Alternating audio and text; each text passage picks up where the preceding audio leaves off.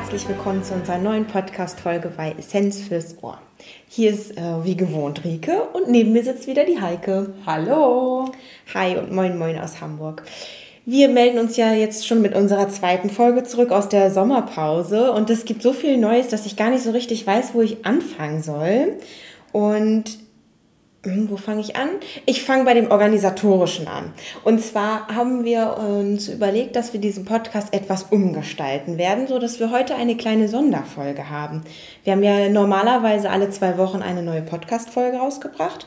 Und nun wird es so sein, dass Heike und ich uns immer zum zweiten Freitag im Monat für eine neue Podcast-Folge treffen werden. Beziehungsweise ihr werdet die dann online finden. Und nun haben wir aber nicht mehr den zweiten Freitag des Monats, sondern sind schon am Ende des Monats angekommen. Und dementsprechend werden wir immer zum Ende des Monats, manchmal, wenn es besondere Themen gibt, und heute gibt es auf jeden Fall eins, eine Sonderfolge rausbringen. Und das, was heute so besonders ist, das ist eine Person und das ist die liebe Lydia, die sitzt nämlich auf der anderen Seite von mir. Hallo. Hi. Ähm, Lydia ist unser neues Teammitglied bei Essenz und Vielleicht, Lydia, erzähl doch einfach mal, wie du auf uns aufmerksam geworden bist und was du so machst, wie du zu uns gekommen bist. Ja, ich bin Diplom-Ökotrophologin und bin an sich auf Essenz gestoßen über eine Fortbildung zur Körperzusammensetzung ähm, und später nochmal über eine Online-Fortbildung über Corona, ähm, das die liebe Heike auch sehr gut gemacht hat und ich viele Fragen stellen konnte. Ähm, ja, ich bin selber seit 14 Jahren ähm, Ökotrophologin und arbeite eben in der Ernährungsberatung und in der Therapie, ähm, viel im Bereich Kinderernährung oder auch Sportler und ähm, ansonsten in der betrieblichen Gesundheitsförderung unterwegs oder in Kita- und Schulprojekten. Also ihr hört raus, eine Kollegin bei uns hat das Team erweitert, so dass wir jetzt im Ernährungsberatungsteam zu dritt sind. Also nicht nur die Heike, die ja bisher unseren Beratungslöwenanteil gemacht hat und ich vor allem dem Podcast hier eine Stimme gebe, sondern auch die liebe Lydia wird uns jetzt unterstützen. Und du hast eben schon gesagt, ähm, eines deiner Themen ist die Kinderernährung. Und ich habe ja auch schon mal hier eine Podcast-Folge aufgenommen zum Thema Kinderernährung, wo wir so ein bisschen haben anklingen lassen, hm, da kann vielleicht was Neues passieren oder mehr passieren. Und das soll jetzt eben kommen, denn wir würden uns schon länger wünschen, oder von Heike ist auch schon länger ein Wunsch, dort in dem Bereich mehr zu machen. Und das tun wir jetzt mit dir zusammen. Wie bist du denn zu der Kinderernährung gekommen? Also was ist da dein Hauptaufgabenbereich sozusagen, den Kinderernährung klingt immer so riesig? Ich würde gerne ganz kurz was dazu sagen. Ja, bitte. Ähm, weil Rike mich sonst völlig übergeht, habe ich hier das Gefühl. also, ähm, vielleicht erklärend dazu, warum ich mich auch so freue, dass Lydia mit in unser Team gestoßen ist, weil das Thema Kinderernährung, Jugendernährung, Familiengesundheit für Rike ein Riesenthema ist und für mich auch schon lange Zeit war. Ähm, ganz zu Beginn meiner Selbstständigkeit vor gefühlten 100 Jahren, was natürlich nur 17 Jahre oder 16 Jahre her ist. Nur. Nur. Und konntest du das schon laufen eigentlich? Ja. Ja, gerade so. Nein, du warst sogar schon in der Schule.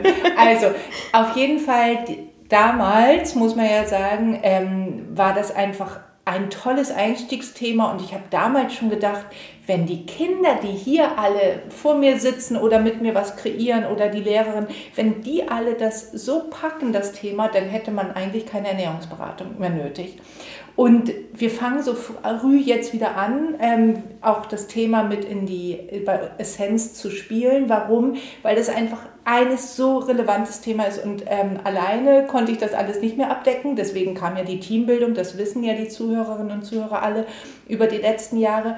Aber jetzt kommt das Thema so richtig in Schwung und das finde ich halt äh, total begrüßenswert. Da freue ich mich so. Und jetzt, Rike, darfst du weitermachen. Ja, ich muss auch dazu dann direkt noch was ergänzen. Bitte. Ähm, und zwar, das ist zwar auch Essenz, aber es geht ja nicht nur um ähm, Essenz als Ernährungsberatungspraxis an sich, sondern es geht auch um die Schule des Essens. Also wir haben für die Kinder, ich sag mal für die Kleinsten sozusagen, auch eine eigene ähm, Website? Eine eigene Website, genau, und eine eigene Angebote gestaltet und ein eigenes Konzept. Also es geht äh, mehr als um Essenz sozusagen, sondern eben um die Schule des Essens. Wo wir auch die Eltern mit ansprechen wollen und die Lehrerinnen und Pädagoginnen, weil in diesem Bereich ja ganz viel einfach mitspielen. Also wir sind sozusagen an der Ernährungserziehung mhm. mit dabei.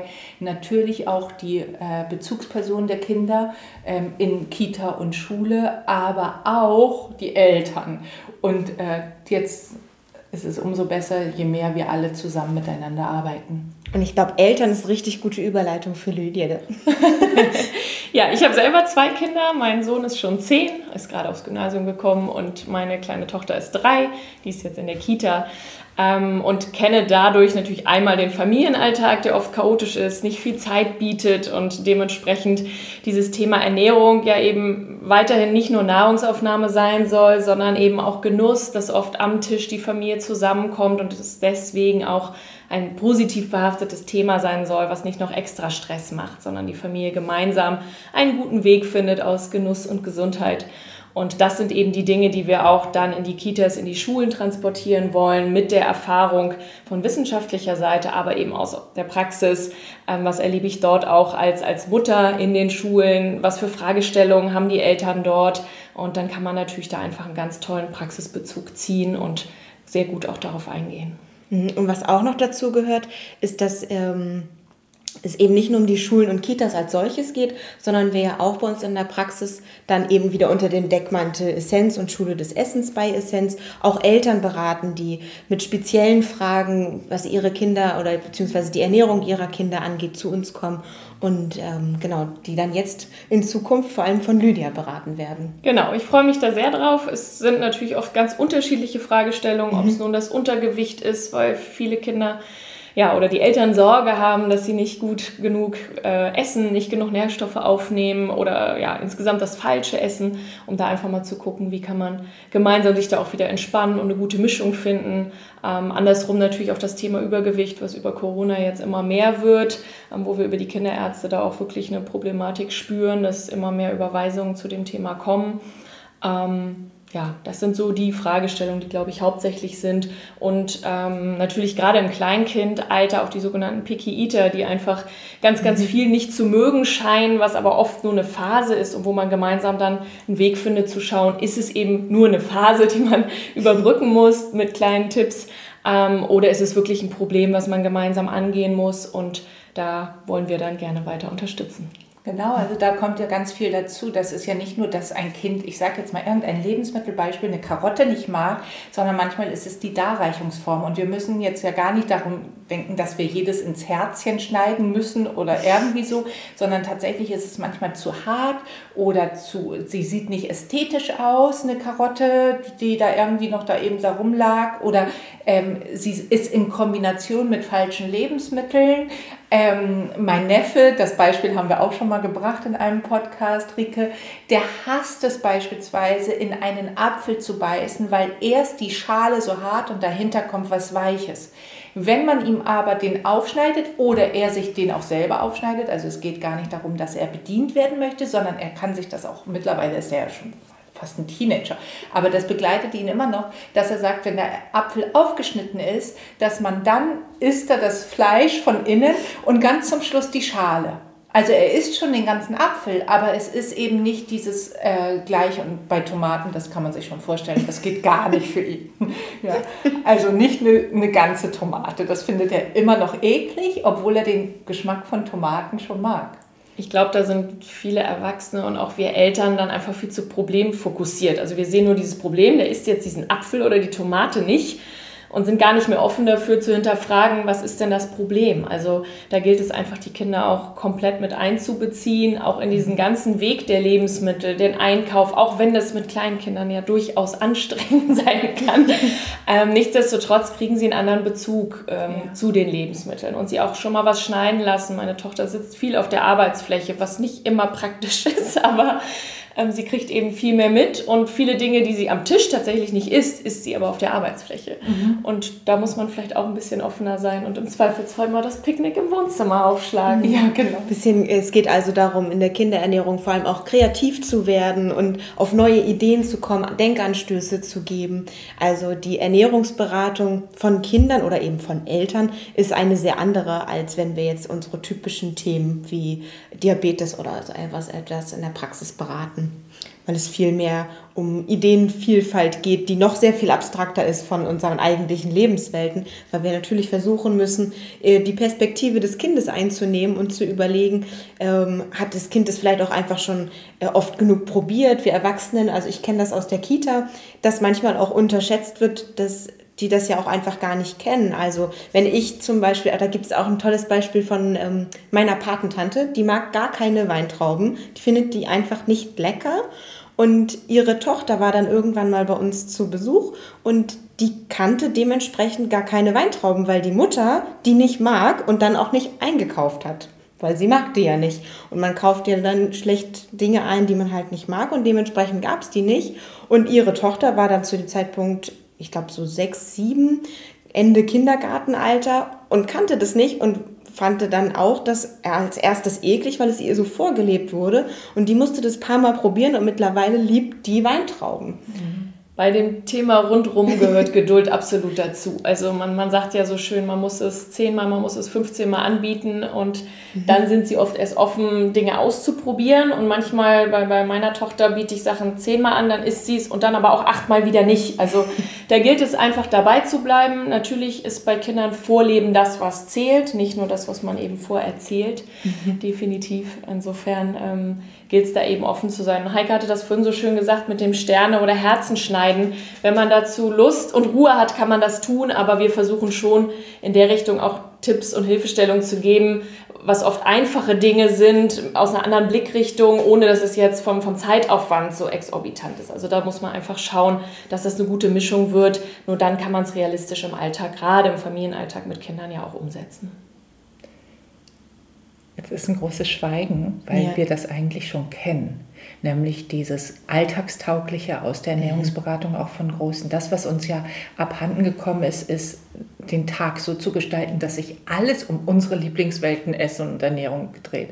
Hätten wir jetzt diese äh, Vorbilderfunktion äh, oder Vorbildfunktion, dass wir den ganzen Tag uns im Supermarkt aufhalten können, am, am Herd, äh, bei der Vorbereitung, Meal Prep und so weiter, wäre das wunderbar und wir hätten ja ganz viele Probleme nicht. Der Alltag von uns hier am Tisch, genauso wie äh, von vielen, vielen anderen ist, wir sind berufstätig, wir haben wenig Zeit und trotzdem ja den Anspruch zu sagen, wir wollen es bestmöglich machen. Mhm. Und nun sind ja auch Eltern oder alle, die um die Kinder herum sind, nicht doof, ja, sondern sie versuchen da manchmal die Quadratur des Kreises und ähm, haben das Thema, wie geht es eigentlich schnell, praktisch und äh, darf man eigentlich Tiefkühlkost oder sonstiges nehmen? Hat man denn seine Kinder nicht mehr lieb, weil man eine Rabenmutter ist und solche Themen?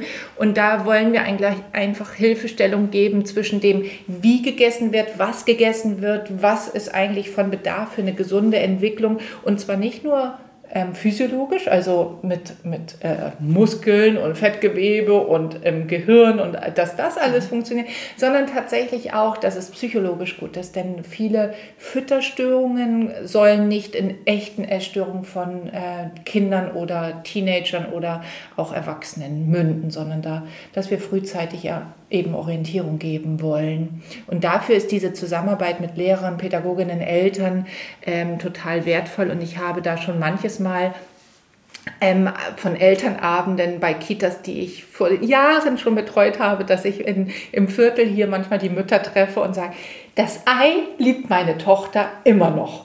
Und ich dachte, weil sie, äh, das ist eine Mama, die damals dachte, sie dürfte das nicht. Das ist ein Thema, was wir von Erwachsenen kennen, aber das machen ja manche ähm, Erwachsene auch zum Thema für ihre Kinder. Also, dass die Kinder auch keine Eier wegen des Cholesterins essen dürfen. Und, und manche Mythen halten sich so ewig lang, dass wir sagen, mhm. ähm, ja, was bei uns Erwachsenen überholt gilt, nämlich das Cholesterinthema, das wissen unsere Zuhörerinnen und Zuhörer ja jetzt alles schon, gilt auch bei manchen Mythen für die Kinder. Und auch da gilt es natürlich immer wieder Aufklärungsarbeit zu leisten, dass so schnell kein Kind ähm, vom Hocker kippt oder wir Erwachsenen eben auch nicht, sondern manchmal müssen wir auch die Kirche im Dorf lassen. Was ich aber so schön finde, Lydia, ist, dass du eben äh, auch so einen wunderbaren Praxisbezug hast und das einfach eben mal funktionieren muss im Alltag. Und das ist das, was ähm, wir schon so gut kennen und ich bin irre froh, dass du uns jetzt unterstützt. Danke, ich freue mich auf unsere Herausforderung und ähm, ja, wer alles Lust hat, das auszuprobieren, mit uns zusammen. Genau, also Lydia, wie gesagt, wie Heike schon sagte, wir sind sehr froh, dass du bei uns im Team bist und auch damit nicht nur unser Team Essenz erweiterst, sondern auch eben die Schule des Essens mit voranbringst. Da freuen wir uns sehr drüber. Und zum Abschluss bleibt eigentlich dann nur zu sagen, dass es eben mit der Schule des Essens ähm, uns gelingt, diesen Kreis auch zu schließen, Gesundheitsförderung oder Gesundheit sozusagen in alle Generationen zu bringen. Und die Wunschvorstellung von allen Ökotrophologinnen ist ja immer, dass wir unsere Kleinsten so dazu anleiten, gar nicht erst später mit einer Erkrankung zu uns in die Praxis zu kommen. Und vielleicht kommen wir dieser Wunschvorstellung damit ein bisschen näher. Liebe Rike, eins möchte ich noch ergänzen, zu guter Letzt. Natürlich gibt es immer ein zu guter Letzt nochmal. Wenn jetzt Zuhörerinnen und Zuhörer dabei sind, die sich unsicher sind, ob eine Ernährungsberatung überhaupt das Richtige für sie ist und ob es eine finanzielle Unterstützung von Krankenkassen gibt, ja, die gibt es ganz häufig, dann ähm, können diejenigen einfach mal auf unserer Website schauen, essenz.hamburg, backslash Termine Infogespräche. Da kann jeder ein kostenfreies Infogespräch buchen und einfach mal uns beschnuppern und fragen, ob mit der Frage, die gerade vorliegt, ähm, sie bei uns richtig sind. Mhm, da habe ich noch ein zu guter, zu guter Letzt. Na also, da sind wir wieder. sind wieder drin. ähm, alle Termine sind auch, also alle Beratungen sind auch ähm, online möglich. Also wir wissen ja, dass viele uns auch gar nicht aus Hamburg zuhören. Wir sitzen aber nun mal in Hamburg, aber es gibt eben auch die Möglichkeit, eine Online-Beratung zu machen. So, jetzt sagen wir Tschüss, genau. oder? Tschüss. Tschüss. Tschüss.